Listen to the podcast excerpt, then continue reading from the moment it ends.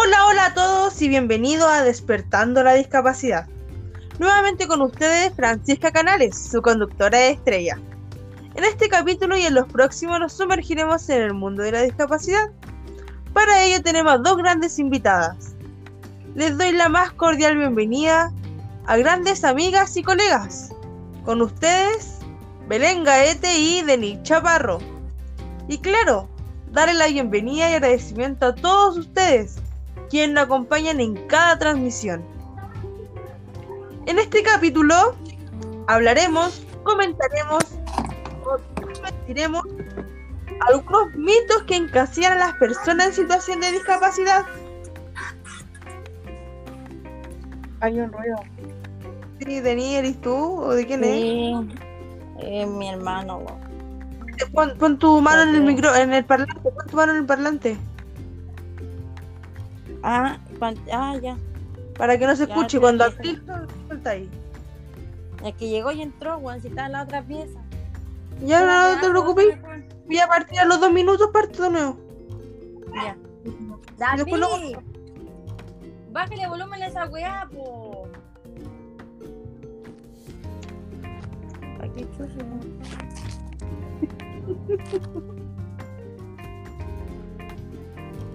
Cabro culiao llegó y entró y me paré rápido, weón, y boté la weá que tenía agua aquí con el cigarro. No te preocupéis, partamos de nuevo. Estamos recién empezando, por lo menos. A los dos minutos parto. Ya.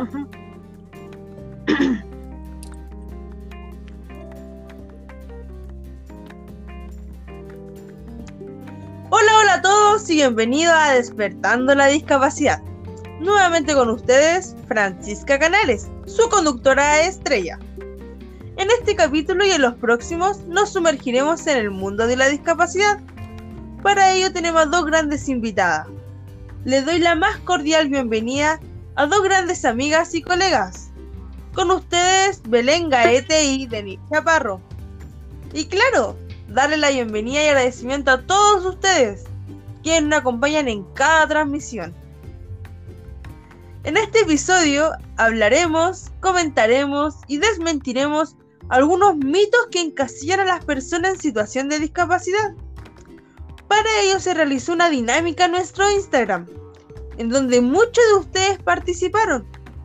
Esta dinámica consistía en que ustedes preguntaban sobre temas u curiosidades que tenían en relación a la discapacidad.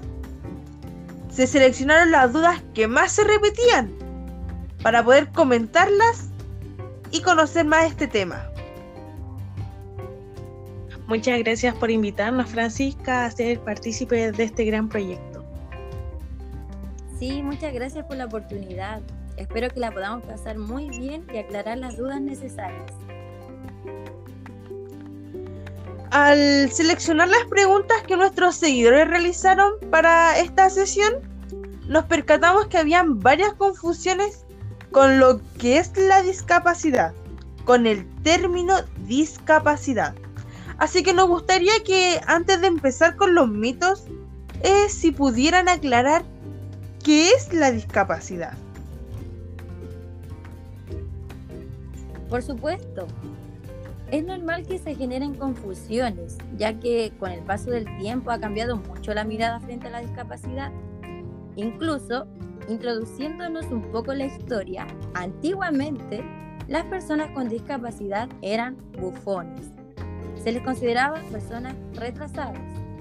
Y esta palabra aún se escucha mucho en la actualidad. Como bien dice Denise y complementando, ha cambiado mucho esta percepción hoy en día.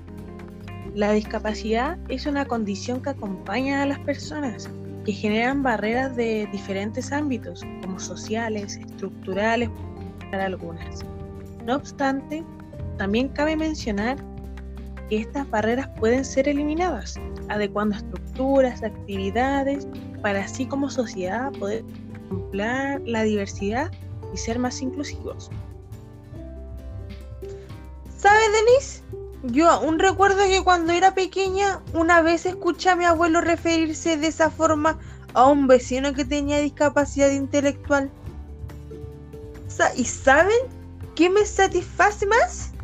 Es saber que este término ha progresado a lo largo del tiempo.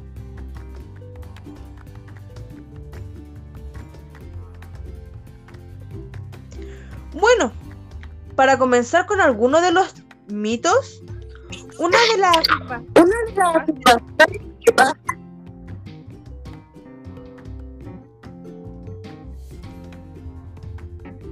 Bueno, para comenzar con algunos de los mitos, una de las afirmaciones que más se repetía era que todas las personas con discapacidad tienen bajo rendimiento y son poco productivas. ¿Qué opinan de eso? ¿Es así como se dice?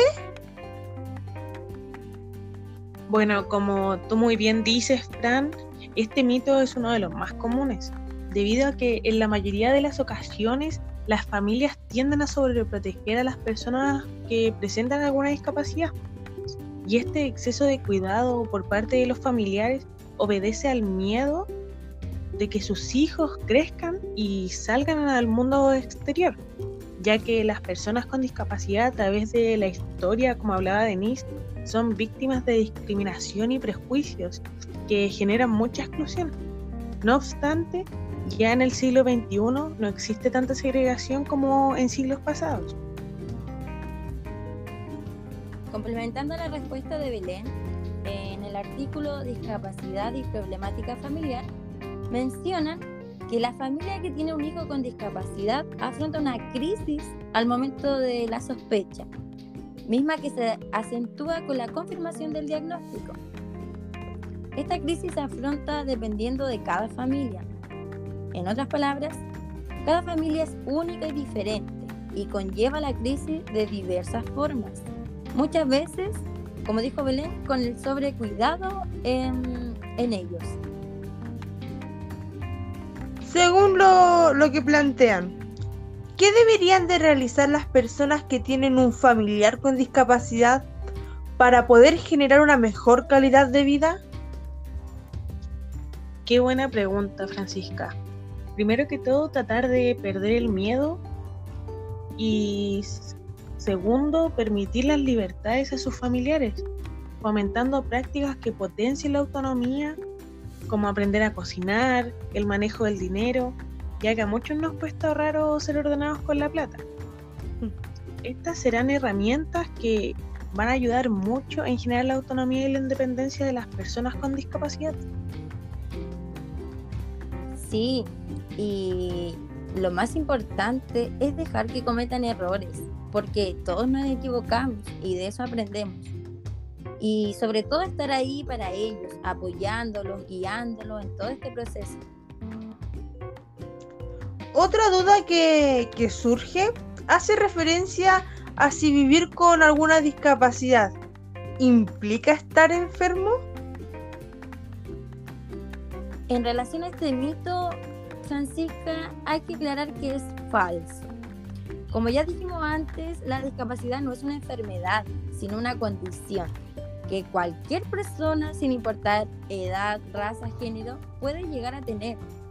No necesariamente la persona va a nacer con alguna discapacidad, sino que se puede dar a lo largo de su vida, como por ejemplo un accidente automovilístico, que puede dejar a una persona parapléjica o con algún daño cerebral. Y también está comprobado que si se entregan los apoyos necesarios y pertinentes a las personas que presentan alguna discapacidad, ellos logran desarrollar una vida más plena, autónoma e independiente. Entiendo lo, que me planteas, Belén. Eh, aún existen muchos mitos sobre la discapacidad. Otro de ellos, como menciona la gente en nuestras redes sociales, eh, hace referencia a que todas las personas que presentan discapacidad no pueden trabajar. La gente cree que la persona que presenta una discapacidad no es capaz de rendir lo mismo que una persona que no presenta discapacidad.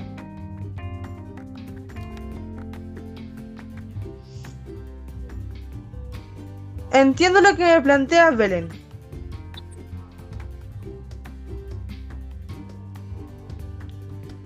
entiendo lo que me planteas, Belén. Existen muchos mitos sobre la discapacidad. Otro de ellos, como menciona la gente, en eh, las redes sociales hace alusión a que todas las personas que presentan discapacidad no pueden trabajar, ya que, según ellos, no poseen las mismas capacidades o habilidades. Si bien toda persona que presenta alguna discapacidad al momento de salir a buscar trabajo se sienten sumamente discriminados y vulnerados ante el trato que reciben por parte del entorno laboral. Sin embargo, este hecho cambió en el año 2018, el 1 de abril, cuando salió en Chile la ley de inclusión laboral, que permite a todas las personas que presentan alguna discapacidad poder incorporarse en las empresas, ya sean de carácter públicas o privadas. Pero esa ley que tú mencionas, ¿evita que las personas con discapacidad sean discriminadas laboralmente? Para responder tu pregunta, Francisca, y complementarla con la de Belén, el hecho de que una persona con discapacidad entre al mundo laboral permite que se genere un buen clima. Hay motivación, solidaridad y compañerismo del resto del personal de la empresa. Es por ello que tras salir esta ley, la discriminación se puede decir que pasó en segundo plano. Muchas gracias por la aclaración. Hasta a mí me genera un poco de incertidumbre. Otro mito que mencionan bastante eh, es el que hace alusión a que las personas con discapacidad son asexuales. Para nuestros oyentes debemos aclarar que las personas asexuales son las personas que presentan una falta de atracción o un bajo interés en el deseo sexual. Estaba esperando que mencionaran este mito, solamente para desmentirlo ya que según el artículo Sexualidad en adolescentes discapacitados, se plantea que el tema de discapacidad y sexualidad son conceptos muy tabús y son blancos de prejuicios e incluso de morbosidad.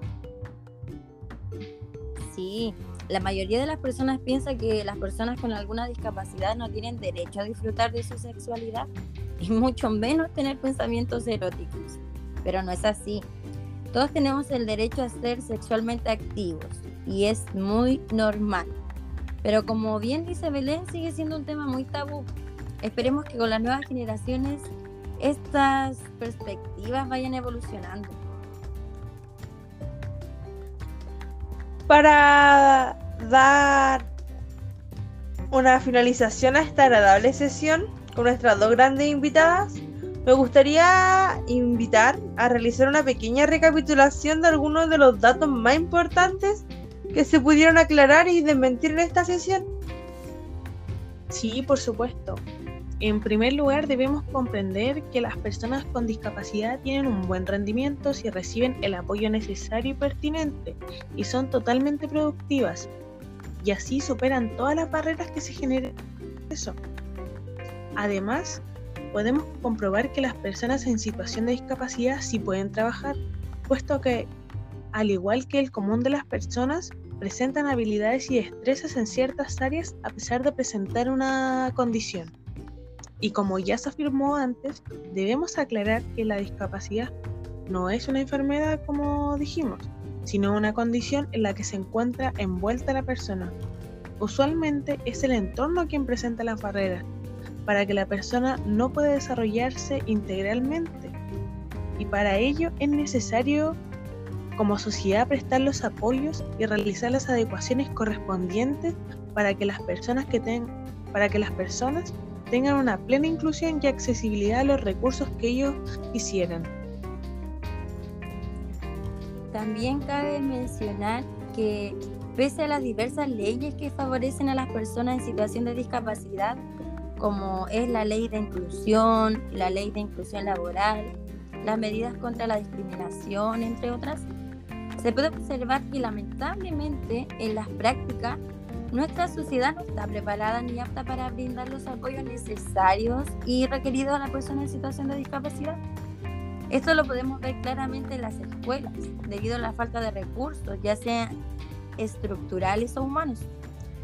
También se puede observar en el transporte público, los cuales no todos tienen rampas, sensores, sistemas braille para indicaciones. Y también lo podemos ver en los servicios públicos básicos, los cuales nos brindan el apoyo necesario, ya que muchos no están instruidos en la lengua de señas. A modo de conclusión es importante desmentir y aclarar los mitos con el fin de que no se generen pensamientos erróneos o prejuiciosos hacia las personas en situación de discapacidad, ya que conllevan a la discriminación y segregación en muchas de las actividades. Como programa Despertando la Discapacidad, creemos que debería existir un proyecto de ley en donde la lengua de señas sea instruida en todos los establecimientos educativos del país.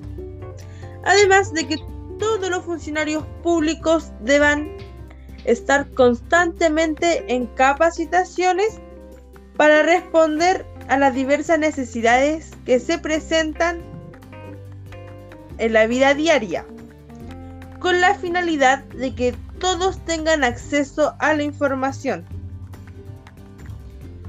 Damos por terminada esta sesión. Quiero agradecerle a Denise y a Belén por acompañarnos e informarnos sobre los falsos mitos que se presentan en nuestra sociedad. Y por supuesto, agradecerle a nuestros oyentes. Muchas gracias Francisca por invitarnos hoy a este capítulo de Despertando la Discapacidad. Sí, muchas gracias por la oportunidad Francisca con Denise. Esperamos con ansia la siguiente temática de este programa. Nos vemos pronto. Nos vemos en el próximo capítulo y les recuerdo seguirnos en nuestras redes sociales.